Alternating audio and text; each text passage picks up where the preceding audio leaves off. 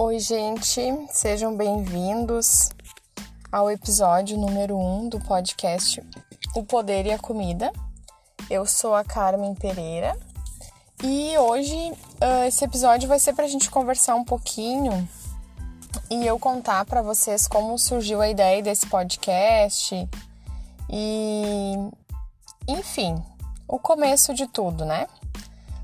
Uh, então, eu me formei em nutrição no ano de 2012, sem me identificar com, com a profissão, né? Porque é, para mim era tudo muito certinho e aquilo não combinava comigo. Uh, então, eu exerci um pouco a profissão, né? Trabalhei como nutricionista, uh, mas na área de produção. E logo depois eu saí da área pensando que eu nunca mais seria nutricionista porque eu não me identificava realmente. Aí vocês podem estar se perguntando, mas por que tu fez nutrição se tu não se identificava com o curso?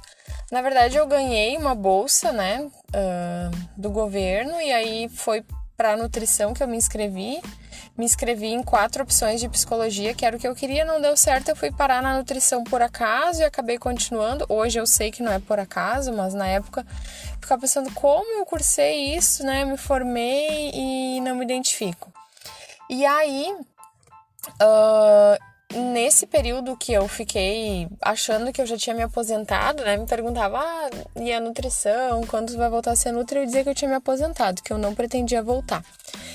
E aí, uh, nesse meio tempo, eu fui ganhando peso: 2, 3, 4, 5, 10, 15, 18 quilos eu fui acumulando nesse período.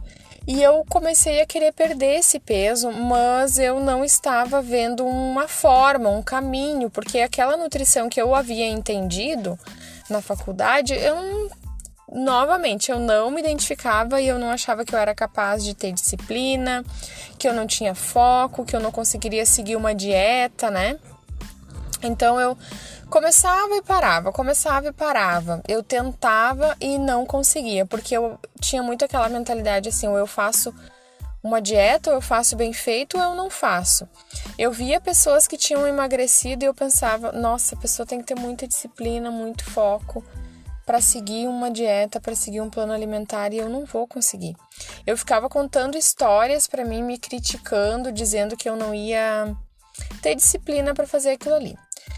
Bom, aí foi passando, passando e assim eu passei alguns anos, né? E aí depois eu pensei, mas eu preciso fazer alguma coisa por mim. Eu também engravidei. E aí o peso ganhei, até não foi muito peso na gestação, foi pouco. E aí eu Pensei, mas agora eu tenho uma criança que eu vou ter que educar ela para ela comer certo. Não é só eu agora. Agora eu tenho um ser que depende de mim. Então eu comecei a mudar a minha alimentação, mas eu comecei de uma maneira muito sutil, assim. Eu pensei, ah, eu vou melhorar meu café da manhã, eu vou fazer alguns ajustes, sem nada muito drástico, porque eu não gosto disso. E foi isso que eu fiz. Eu comecei a melhorar meu café, eu comecei a incluir alimentos que eu não tinha na minha rotina. Comecei a tomar mais água, comecei a praticar atividade física, comecei a comer mais frutas, mais saladas e principalmente assim, prestar atenção na minha alimentação. E dali foi me surgindo uma nova luz porque eu comecei a ver resultado e eu vi que eu tinha entendido tudo errado, que não, não precisava ser daquela forma que eu imaginava. E aí eu pensei, bom, se eu conseguir fazer para mim, agora eu consigo ajudar outras pessoas porque eu acredito no meu trabalho. Eu acredito que é possível, que é viável uh, melhorar a nossa saúde, o nosso peso, sem fazer, né, daquela forma de fazer dieta, de sair cortando alimento, de comer muito pouco, de passar fome. Respeitando o nosso tempo, respeitando o nosso processo. E aí eu voltei para nutrição, eu fui estudando, eu fui lendo muito essa questão dos sentimentos ligados às emoções, né? Os comportamentos, porque a, a alimentação ela, ela é como está a nossa vida, né? E, e, é um reflexo de como está tudo na nossa vida. Então eu comecei a ter esse olhar uh, integral, esse olhar no contexto e procurar tirar assim isso de ficar se chicoteando, né? Então, toda pessoa que eu atendo em consultório e todas as pessoas que eu converso em relação a isso, eu procuro mostrar esse outro caminho, que é do autoconhecimento. Uh, quando a gente quer cuidar da nossa saúde, da nossa alimentação, eu não consigo ver de outra forma, embora eu sei que existam muitas formas de mudar né, a alimentação, de melhorar o peso.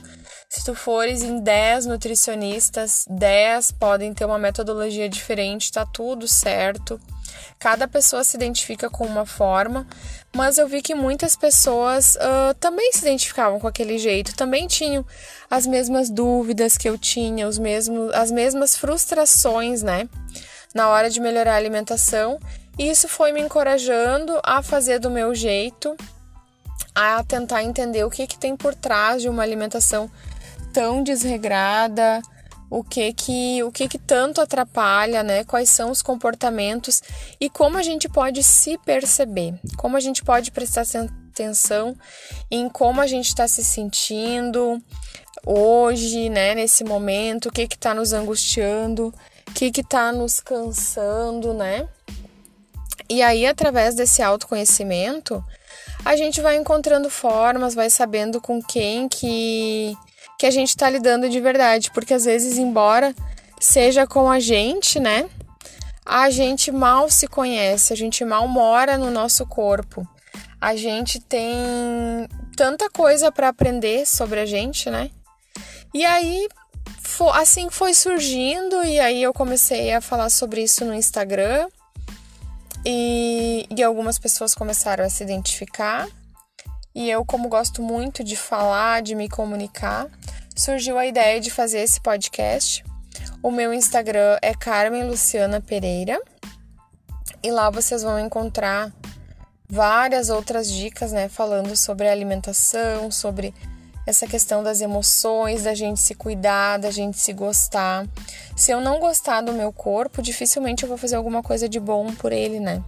Então, às vezes a questão não está em cortar alimentos, porque se o problema não é a comida, como eu sempre digo, a solução também pode ser que não seja a comida. Talvez a solução seja a gente fazer algumas coisas durante o dia de autocuidado, da gente começar a se gostar, seja passar um hidratante, fazer um exercício físico, tomar mais água, fazer uma listinha da gratidão, tomar um café da manhã com tempo uh, sei lá, rezar, fazer uma oração, tantas coisas que o que fizer sentido para ti e que não for feito por obrigação, sabe? O que não ficar pesado, desde que fique leve, isso tudo vai refletir na tua alimentação. Então, esse foi um resumo do que vocês vão ver por aqui, né, de algumas coisas. E me segue lá no Instagram se tiver algum comentário sobre esse podcast. Se tem algum outro meio da gente se comunicar, eu não sei, então manda uma mensagem lá no Insta. Se tiver algumas sugestões, alguma sugestão para o próximo podcast.